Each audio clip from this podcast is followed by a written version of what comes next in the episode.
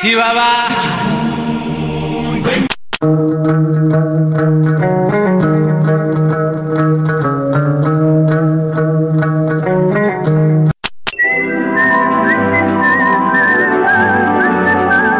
Fiquem todos prontos, pois está começando.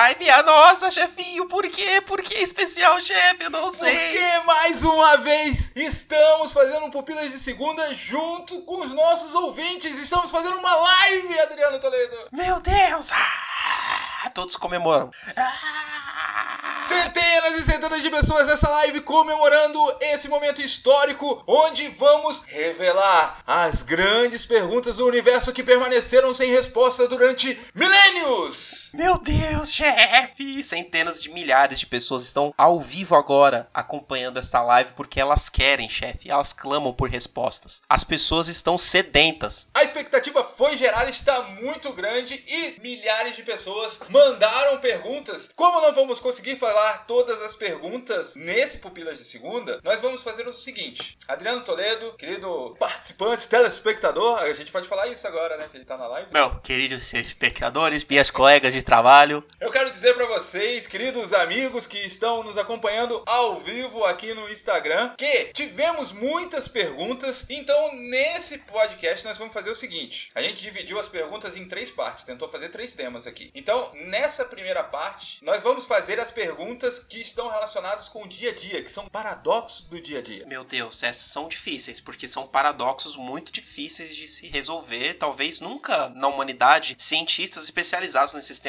nunca conseguiram chegar com respostas para essas perguntas. Talvez consigamos. Para outro tema, que é a cultura inutilmente relevante. Ela é inútil, mas é relevante pra gente. Sim, com certeza. É do que o Pupilas vive. É cultura Isso. pop. Ah, eu pensei que você ia falar Meu o Deus. Pupilas vive de cultura inútil. Não dá, não dá pra falar que é inútil. E no fim, nós vamos terminar aí com uma reflexão, Adriano. No melhor estilo Pilas em Brasa. Vamos sair daqui com um apelo pra você ficar de pé e colocar um copo d'água em cima do seu aparelho de telefone celular. Excelente, então vamos lá, Adriano. Ó, vou jogar as cartinhas dos nossos ouvintes para o cima. Ai, meu Deus do céu. Ai, meu Deus, joga que eu pego, chefe. Ai. Olha, olha só, jogando, jogando. Jogou! Pega aí, Adriano. A primeira pergunta. A primeira pergunta pode ser essa primeira pergunta mesmo? Vamos lá, então. Pegou a cartinha, manda ver. Primeira pergunta do paradoxo do dia a dia. De Abner Lobo, hein? Olha aí. Importante dizer aí que é do nosso querido amigo Abner Lobo. Quantas vezes os ponteiros do relógio se sobrepõem ao longo do dia? Tempo! Uba, uba, uba. É, uba, uba, uba. É, essa é muito difícil. Eu sabia essa com laranja, chefe. O Nito Xavier, que é o editor desse Pupilas de Segunda, que vai sair no feed na semana que vem, está preocupadíssimo com o tanto que a gente enrola. Sim, ele vai ter que cortar tudo isso aí, já falou aqui. Mas tudo bem, não tem problema. A gente gosta de dar trabalho pro editor. É uma das diversões de você gravar podcast, é dar trabalho pro editor. Vamos lá! Se é num dia, talvez sejam 24, né? Putz, Porque, cara. ó, auxílio visual, hein? É por isso que eu sempre preferi relógio digital, cara. Não teria esse tipo de pergunta. Eu acho que é 24. Então, a Dilson falou dois, duas vezes. 72, Abel. Não sei. Abel, 72. Quem dá mais? Quem dá mais? Quem dá mais? Assim, eu, Pode ser eu, não, 52 também, né? eu não vi ninguém falando com convicção. A melhor resposta é ser aquela que tem convicção. Que tenha convicção, sim. É, pode ir. Eu vou dar uma resposta convicta, Adriano. Por favor, chefe. Compra um relógio digital, acabou a pergunta. Próxima pergunta. A treta feijão por cima do arroz, bolacha ou biscoito foi precursor da treta Marvel vs DC, que tomou conta da internet. Então a pergunta é: qual treta veio primeiro? Marvel vs DC ou feijão por cima do arroz e bolacha e biscoito? É uma pergunta em cima de outra pergunta. Tem mais uma pergunta pra vir. Qual que é? E depois disso, seria essas tretas precursoras das tretas Lula versus Bolsonaro, direita versus esquerda? E qual seria a grande treta que estará por vir? Aí é bem existencial. Exercício de futurologia também. Quando essa pergunta da grande treta que irá irá vir foi formulada, talvez a treta atual não tinha sido lançada pela nossa política ainda, que é a vacina da China versus vacina qualquer aí. Qualquer outro lugar aí. Que tá rolando aí, inclusive, certo? Ó, essa é a treta vigente, mas aí a grande pergunta é, qual treta veio primeiro? Ó, Tem tem gente falando que é Beiju versus Tapi... Nossa, Beiju, meu. Caraca, Bel, faz tempo que eu não ouço falar de Beiju. O cara passava na minha rua vendendo Beiju, meu. Eu não sabia que era tapioca até um tempo. o Everton colocou que a próxima treta foi isso daí que você falou, Adriano. Será vacina obrigatória sim ou não? E qual será? Vacina chinesa ou vacina... Porque é Oxford. importante isso daí, a gente saber da onde veio, porque isso determina pra onde nós vamos. Porque ali, com a treta ali do arroz e do feijão, ou do biscoito e da bolacha, que começou a divisão, que começou famílias sendo desfeitas. Mas começou dúvida. acabando com o Natal. Com toda certeza. A primeira treta foi quando uma pessoa começou a colocar o feijão por baixo do arroz, porque a gente sabe que é o errado, né? O certo é o arroz por baixo e o feijão por cima. O Everton, mais uma aí, ó. Gostei dessa daqui, ó. Motor combustão, sim ou não? Será que as pessoas vão se debater na rua? Você usa motor combustão! Você tá estragando com o ecossistema! E aí o outro fala, você tá estragando com o ecossistema por causa dos lítios! O Elon Musk tem ser. que chorar! Essa aí é passível de acontecer. Ó, estamos recebendo aqui umas tretas bem boas até, mas eu acho que tá, tá na hora de ir pra próxima, senão a gente vai ficar muito tempo só em tretas, chefe. Show de bola, então. Vamos para a próxima, então. Adilson Miranda. Opa, a gente falou que não ia das pessoas, né? Ah, não, essa aí é do anônimo. Beleza, essa é anônimo então, ó. O anônimo coloca aqui: se o tomate é uma fruta, ketchup é um suco? Meu Deus, eu nunca tinha parado pra pensar nisso, chefe. Creio que sim. Enfim, que seria o ketchup se não você pegar centenas de milhões de tomates, espremê-los ao mesmo tempo em um grande tacho e envasá-los em pequenos frascos. Logo é um suco de tomate, Olha aí, ketchup é uma sopa. porque é cozido. Temos um entendido entre nós aqui. Aparentemente, o- os, os tomates são cozidos. Tá mais pra geleia sem açúcar, diz Thaís. Geleia de tomate sem pôr açúcar vira ketchup. Mas tem um pouco de açúcar no ketchup, não tem? Por isso que ele tem um, um leve adocicado no seu gosto residual, chefe. No aftertaste do ketchup. eu tô aí meio pendendo aí com o Everton, hein, nessa. Se fosse assim, a goiabada, ó, disse aqui Bruno Santos. A goiabada seria suco de goiaba congelado. E quem disse que não é? Pode ser um grande geladinho de goiaba, a goiabada. Você pega, faz o suco, põe na gelad... no, no congelador. Todo mundo sabe que é assim que se faz goiabada. Ó, ketchup tem açúcar também, é verdade? Que tem açúcar. Estamos aí chegando a um consenso. Então, o consenso aqui é sopa ou é suco? Consenso, eu fico com a sopa. Eu também acho que é mais pra uma sopa. Ou seja, o ouvinte está saindo daqui com uma grandíssima receita culinária pra fazer na sua residência, ouvinte. Ketchup caseiro. É simplesmente você pegar todos os tomates que estiverem na sua casa, colocarem numa panela, uma grande sopa e depois é só colocar no potinho. Vamos lá então para a próxima pergunta que o tempo voa e as pessoas querem saber mais, Adriano, mais sobre o universo. Próxima pergunta é o seguinte: por que os kamikazes usavam capacete? Lembrando o ouvinte, que aí pode ser um incauto ouvinte que não sabe, os kamikazes eram aqueles pilotos que se explodiam, Também. dando sua própria vida pela sua pátria japonesa nipônica. E se eles iam morrer de qualquer jeito, por que o uso do capacete, hein? Exatamente. Eu tenho uma teoria. Porque eles não podiam morrer antes da hora correta. E aí, se eles não tivessem usando capacete, eles podiam, sei lá, bater a cabeça no cockpit ali e morrer sem honra. Porque o importante pro japonês é a honra. E a honra está em se jogar num porta-aviões americano. Ué, Gostei da, da resposta do Abel, hein? Ele diz assim: pra morrer, completo. Com Sim, porque isso também é honrado. Então, aí ó, outra pergunta que surge dentro dessa, né, cara? Será que o kamikaze ele já recebia a medalha antes dele morrer? Ah, era só a família que recebia, né? Provavelmente. Ah, ele já podia ir com a medalha, já que seguindo esse princípio aí do Abel, né? Gostei da do Everton aqui, ó, porque ele queria bater as botas, não a cabeça.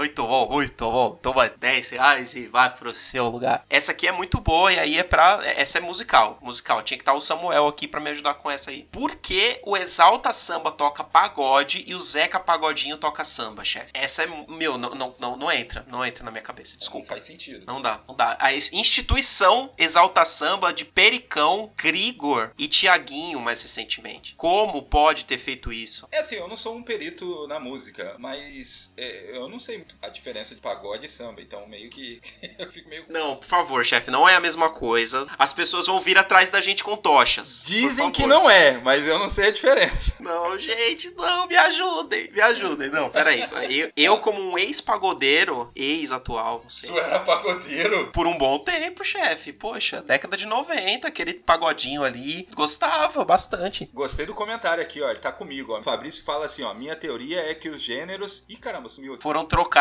e ninguém percebeu, pode ser. E agora, quem é seu Deus, Adriano? Eu não sei, eu não sei, chefe. Mas pra quem não sabe, o samba é um negócio um pouco mais raiz, que surgiu lá na Bahia, no Rio de Janeiro, que estava mais atrelada lá com a cultura negra e tudo mais, nos terreiros e ali era um negócio muito mais roots. E o pagode é pegou esse samba e deu uma roupagem mais americanizada até, que é um troço mais é, enlatado para as massas e para coisas mais comerciais. Essa é a diferença do samba. Oh, o, o Wilds entrou. O Wilds pode ajudar aqui. Qual que é a diferença do, do samba pro, pro pagode, Wilds? Você que é um músico expert. Mas que eu saiba é isso. E aí, por conta disso, a gente tem essa distinção de o Exalta Samba era um grupo de pagode. E o Zeca Pagodinho cantava samba. Disse Wilds. Pagode é samba em 4x4. É, aí eu já tá muito fora do, do meu conhecimento. Porque, enfim, eu não, não toco, não, não sou músico. Segue a vida. Vamos lá pra próxima, próxima pergunta. O Igor diz assim: se tempo é dinheiro, caixa eletrônica são máquinas do tempo? Agora me bugou a cabeça, rapaz.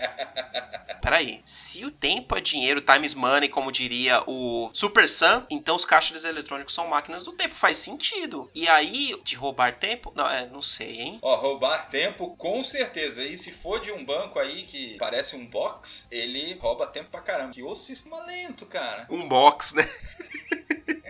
Ó, o Bruno diz assim: é uma máquina de possibilidades para usar o tempo. Perspicaz, perspicaz. Boa resposta. Então, então batemos o martelo que sim, é uma máquina do tempo. Mas ela não pode voltar tempo. Ou pode. Só se você fizer um depósito. Quando você está fazendo um depósito, você está voltando no tempo? Então, se ela é uma máquina do tempo, o cartão de crédito. é- O Ed diz assim: tempo é dinheiro, me lembra o preço da manhã. Nossa, meu. Aí o Wildes vem com. Seria então o capitalismo uma grande loja do tempo gasto pelo proleta- proletariado? Aí é onde a gente vai para a próxima pergunta, né? Antes disso ficar muito filosófico. Mas é uma boa reflexão. Fique com essa reflexão e vamos para a próxima pergunta.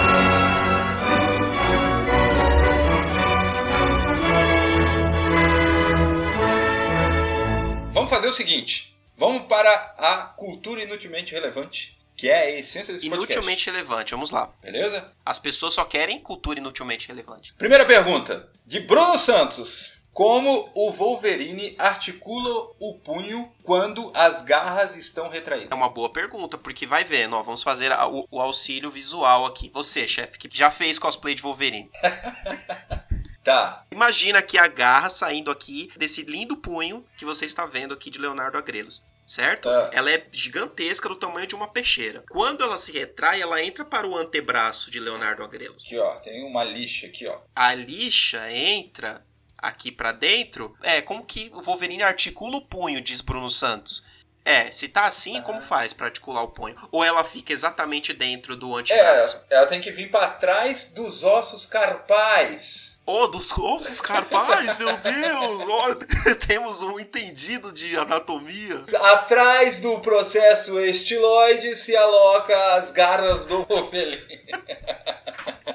Wolverine do Pantanal Mato Grossense, diz Adilson. Cara, a garra dele ia até o cotovelo, velho, pra dar certo isso aqui. E continuando no Wolverine, a próxima pergunta, já que estamos falando sobre o Wolverine do Pantanal, a pergunta é do Will que diz assim: se jogarem o Wolverine no oceano, ele afunda como uma pedra, já que ele tem adamantio? Ah, mas essa é fácil. Afunda. Mas acho que já tentaram matar o Wolverine com essa técnica aí. Mas acho que não conseguiram, não. Não sei. Mas ele nadou, ele boiou, o que ele fez? Ele é imortal, ele não morre. Então ele vai sair andando no fundo do mar até chegar em Santos. Não, mas nisso ele não É vai ficar assim, se né? afogando e voltando, se afogando e voltando? Vai ficar se regenerando, porque aí o que acontece? Quando você se afoga, você detona o, o teu o cérebro, tudo que sai. Só que ele detona e regenera, detona e regenera. Ele não vai, não morre. É, o Fabrício concorda contigo, beleza. Aí ele vai andando até sair lá em Santos, vai ver os prédios torto, comer um pastel, ver um jogo do Santos e ir embora pra Mansão Xavier. Vai lá, escolhe a próxima pergunta então, Adriano. O elevador é digno de levantar o Mjolnir? E aí? Então vamos lá, vamos fazer o exercício de supositório aqui. O Thor vai, pega um elevador, digamos que na Torre Stark, lá na Torre dos Vingadores, e ele deixa o Mjolnir no chão, no, ele- no térreo. No térreo. E lembra que ele esqueceu alguma coisa no carro, porque ele tá de carro nesse dia, ele não quis voar com o martelo. Ele esqueceu no Uber, aí ele vai tentar alcançar o Uber lá, porque ele esqueceu a carteira lá, qualquer Ah. coisa lá. Aí alguém chama o elevador lá em cima, o Tony Stark Ou chama o lá Homem-Aranha, que ele é um cobertura. sacana. Pode ser. Aham. O elevador sobe ou não sobe? Essa é uma per... meu, essa é a pergunta mais capciosa dessa live. E mais importante. É- Essa é muito importante, meu. Depende, o efeito é mágico ou físico? Sabemos que é mágico, é, porque o Thor é um personagem mágico. Da, da- Depende, né, na verdade. É mágico nos quadrinhos e, fi- e físico, metafísico no, no cinema. Ah. Levanta, mas não é digno, o Abel disse. Não sobe ninguém, não vai subir ninguém. Quando o martelo está no elevador, acredito, o Ed, acredito que o comportamento vai ser como um objeto comum, digno ou indigno, só vale para pessoas. Não faz sentido, faz sentido. O Wilds falou que sobe e o elevador não é gente, Igor disse. Então sobe, porque o elevador não é gente, logo ele não tem como ser digno ou não digno. Se o elevador não é gente, então o Ultron conseguiria levantar o, o martelo? Hum, uma boa pergunta. Mas ele não é gente, mas ele tem inteligência artificial. Aí tem como tá de ser digno ou não. Ah. Não levanta porque já tentaram puxar com o carro. Olha aí. É, aí no primeiro filme as picapes do cara não mexiam o martelo, ó aí. Temos aí fortes argumentos pros dois lados, hein? Essa pergunta suscitou uma boa discussão. Temos time elevador e time não elevador, time martelo.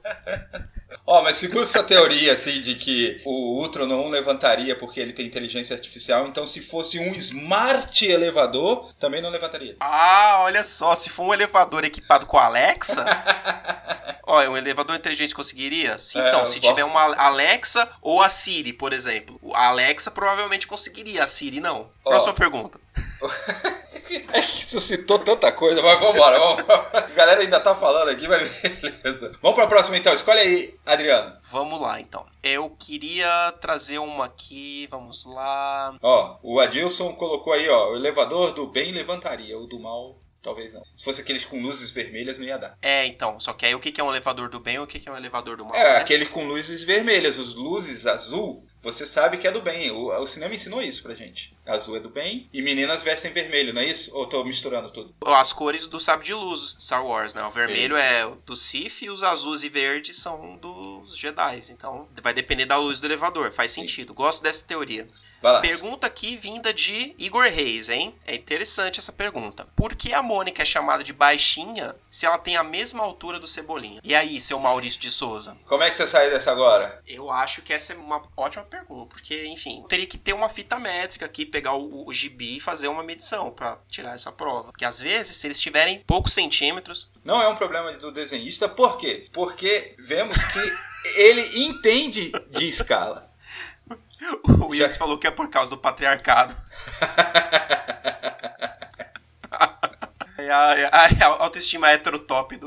O, o Cebolinha era muito heterotop, cara. Eu não, eu não, eu não li o, a Turma da Mônica Jovem, mas eu tenho certeza que ele devia ser heterotop no Turma da Mônica Jovem. Ó, mas não é um problema de desenhista, já que temos ali uma questão de escala, porque o dente dela é maior do que de todos. Aí tudo bem, ela se chama de dentus. Tudo bem não, né? Vocês entendem. Mas assim, É, então. agora, a altura, eles são iguais, pô. O Fabrício falou que ele sofre com isso também, ou seja, ele é uma pessoa da mesma altura das outras e as pessoas chamam ele de baixinho, ou seja, totalmente incorreto e injusto. O Wilds falou que o Cebolinha trai a Mônica na turma da Mônica Jovem. Isso é terrível, é uma, meu, é a pior informação que eu tive hoje, eu não sei como eu vou dormir hoje, Wilds, você acabou com a minha noite. E quando alguém te chama de baixinho, sendo que a pessoa é menor que você? Como o Fabrício. É, colocou. cara, isso é terrível, Fabrício. Ah, Meu, não faz o menor sentido, cara. Você pode retrucar, meu, você olha no espelho, sei lá, ou algo assim. Algo que o valha. Já que o assunto é desenho, vamos colocar aqui duas perguntas juntas, ó. Que uma é do Igor e a outra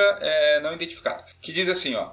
Por que o Mickey e outros personagens antigos usam luvas? E a segunda pergunta é: como a calça do Hulk não rasga quando ele se transforma? Essa é do Igor. Junta tudo isso daí. A do Mickey, eu ainda adiciono uma outra, que é por que, que o Pato Donald, quando saía do banho, enrolava uma toalha na cintura, sendo que ele Depois do banho, tirava a toalha e ficava só com a parte de cima. E falando em Pato Donalds, se ele perder a pata, ele fica viúvo? Essa é uma ótima pergunta também. Se ele for amputado ou ampatado, que seria esse caso. Olha aí, ó. As luvas eram por estilo. Primeira resposta aí, Fabrício. Pode ser, é uma boa resposta, talvez. Porque era o estilo do quê? Dos anos 1900 e Guaraná com rolha quando o Mickey foi criado, talvez. Então, cara, e essa pergunta é muito importante porque, assim, é meio que contraditório, já que o Pato Donald, ele fica pelado de propósito e o Hulk, eu acho que ele não rasga a calça pra ele não ficar pelado. Estão falando aqui que é porque as penas molhadas ficavam marcando o contorno do corpo. Podia mostrar saliência, coisa do tipo. Faz um certo sentido. A questão das luvas é simples, diz Wildes. É a forma mais fácil de padronizar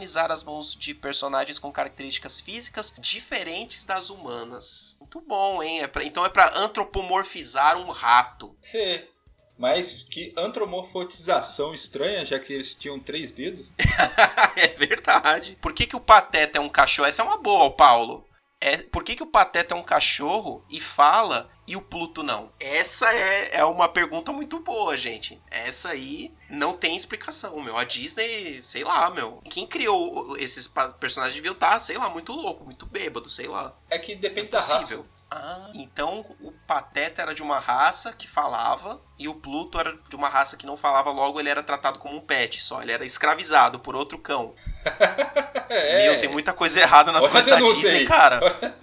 Denúncia, cara. Meu Deus, a minha infância tá sendo destruída aqui agora, cara. Primeiro pelo Cebolinha trair a Mônica. Agora, Pluto era um escravo do Pateta, basicamente. Caraca, Deve ter sido tirado da, da tribo de Plutos dele. muita revelação nessa live. E olha só, e o Pateta ainda Porque tem o luvas. Pateta tem luva.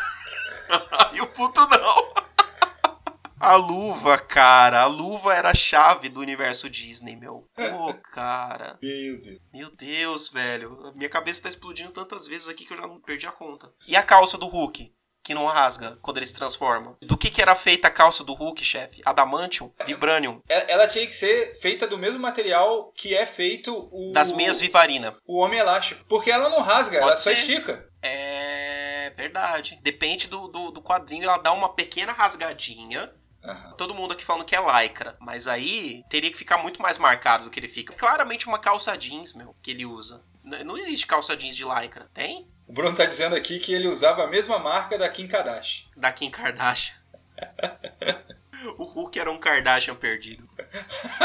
Vamos para mais uma pergunta aqui, Adriano. Vamos aí. O Anônimo quer saber qual era melhor, o Super Nintendo ou o Mega Drive? Essa é, não é bem existencial, né? Aí vai, aí vai de gosto, né? Não, porque um é Super e outro é Mega. Isso leva a outra pergunta, né? Por que o doutorado ele é maior do que o mestrado, já que o mestrado é muito mais legal, temos muito mais mestres legais do que doutores. Mestre Splinter, verdade, né? Mestre Yoda. Mestre ancião.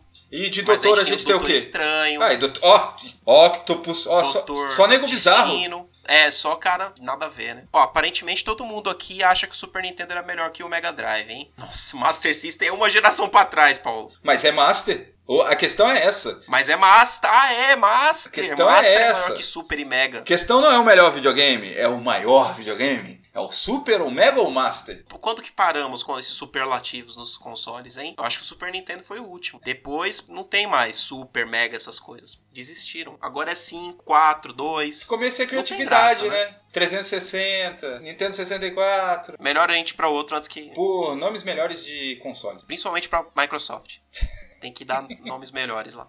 Pô, meu, Xbox One, One X. Aí o outro, One, é, Series X. Ninguém entende.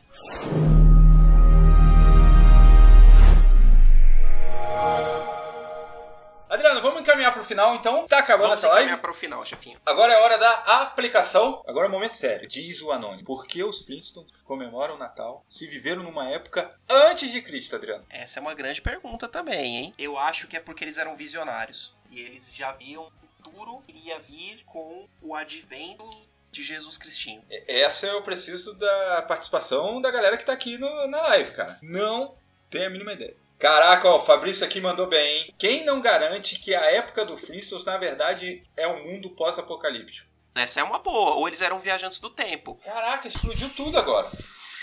Todo mundo tá falando que eles estão no futuro, então. Ah, um negócio Meus os Flintstones, 2020. eles estão no futuro pós-corona. Caraca! Meu Deus, chefe! Os Flintstones são o nosso futuro! Caraca! Nosso futuro é empurrar os carros com os pés? Meu, é quem que falava que as guerras seriam primeiro com lanças e espadas e depois com armas de fogo e no final seria tudo com paus e pedras de novo? Uma frase aí de, não sei, ou do Einstein ou da Clarice Lispector. É sempre alguma coisa assim. Ó, tem uma teoria do Bruno que diz aqui, ó. Também tem a teoria que eles vivem no futuro, no mundo dos Jetsons, só que no subterrâneo. Ah, é o futuro dos Jetsons. Ou sempre existiu o Natal e Jesus acertou a data. É uma boa.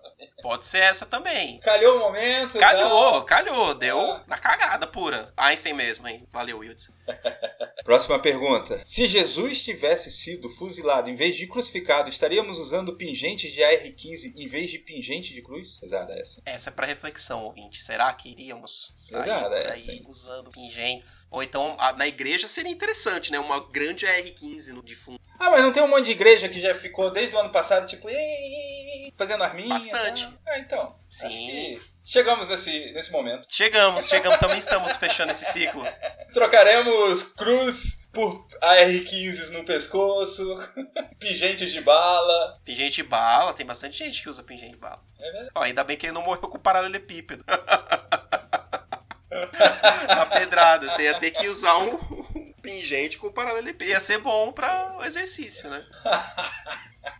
Temos mais perguntas? Mais uma aqui. É- Essa do Abel? É, essa daí pra encerrar. Ó, onde estava Daniel na ocasião da fornalha de fogo quando seus pequenos amigos foram lançados para sua morte certa? Mas tem uma explicação, não tem? Eu acho que tinha uma explicação para onde, onde estava. Teológica? É. Mas ainda bem que esse podcast não é um podcast de teologia, então a gente pode falar qualquer coisa. É, eu acho que ele tinha ido, sei lá, fazer compra. Ele podia muito bem ter feito uma viagem. Foi a Acapulco com o Chapolin Colorado, com o polegar vermelho. Pod- Poderia estar acendendo a fornalha? Não, não, não poderia. Ou tava, não sei, eu acho que não. Ele não faria isso com os amigos dele. Faria Ó, o Everton, orando na janela, podia. O Everton falou que tava orando na janela. Fazendo marshmallow, talvez? Adotando o leão da cova, olha aí. Levando pra castrar o leão, que é importante. Você levar pra castrar, tomar as vacinas, vermifugar. Há quem diga que ele era vegano, possivelmente devia estar abraçando alguma árvore enquanto o bicho tava pegando. ensinando receitas veganas pro chefe do rei, de, é, como Everton falou aí, ou sonhando, interpretando sonhos. É. Podia estar na sua hotline. Ele devia ter uma hotline em que ele interpretava os sonhos da galera. Porque ele tinha que ganhar a vida de alguma forma. Tomando fim igual a Cersei quando explodiu o septo. Ó, o que pode ter acontecido? Alguém chegou e falou pra eles assim, ó, Daniel, teus amigos estão na fornalha. Aí ele falou, só pode ser um sonho. Eu vou acordar aqui, já era, não vai ter sido Isso isso. não é real. O rei gostava dele e mandou ele viajar de propósito. É a minha primeira hipótese. Ele foi pra Acapulco com o polegar vermelho. Tava de castigo porque o rei falou que o reino dele ia acabar. Pode ser também. Pode ser. Essa é a mais teológica mesmo, porque nos capítulos anteriores ele tinha dado aquela letra lá, né, de que o reino ia acabar e podia ter sido colocado no cantinho do pensamento. Mago Daniel lança cartas e tarô. aí, ó, já tem a propaganda já. É só ligar, ligue já.